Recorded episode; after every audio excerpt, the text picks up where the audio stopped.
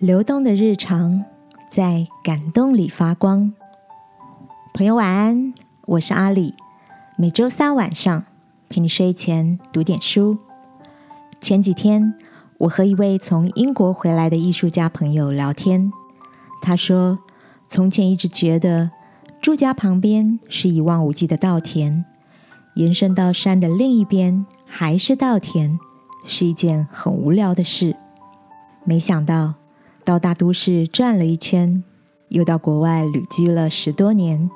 现在每次回到家，看到眼前无边际开展的天空、山峦和道浪，除了感动，还有满满的感谢。今晚要跟你分享的这本书，也是在生活中发掘美好风景的故事。书名以“流动日常”为主题。透过绘画和文字，记录作者从海岸到山边，从繁华都心到隐秘巷弄中慢活的心情。我特别喜欢作者笔下的季节色彩：春天淡紫色的苦楝花绽放优雅；秋天校园里的台湾栾树染成浪漫的橘红渐层；冬天巷弄深处。荒废大宅旁的大叶懒人，树叶被风拂得沙沙作响。虽然和繁忙的大街只有几步之遥，却足以让原本烦躁的心变得宁静。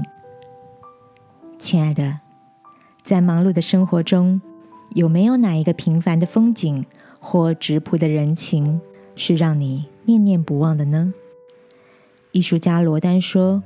生活中从不缺少美，而是缺少发现美的眼睛。圣经也告诉我们：你的眼睛若嘹亮，全身就光明。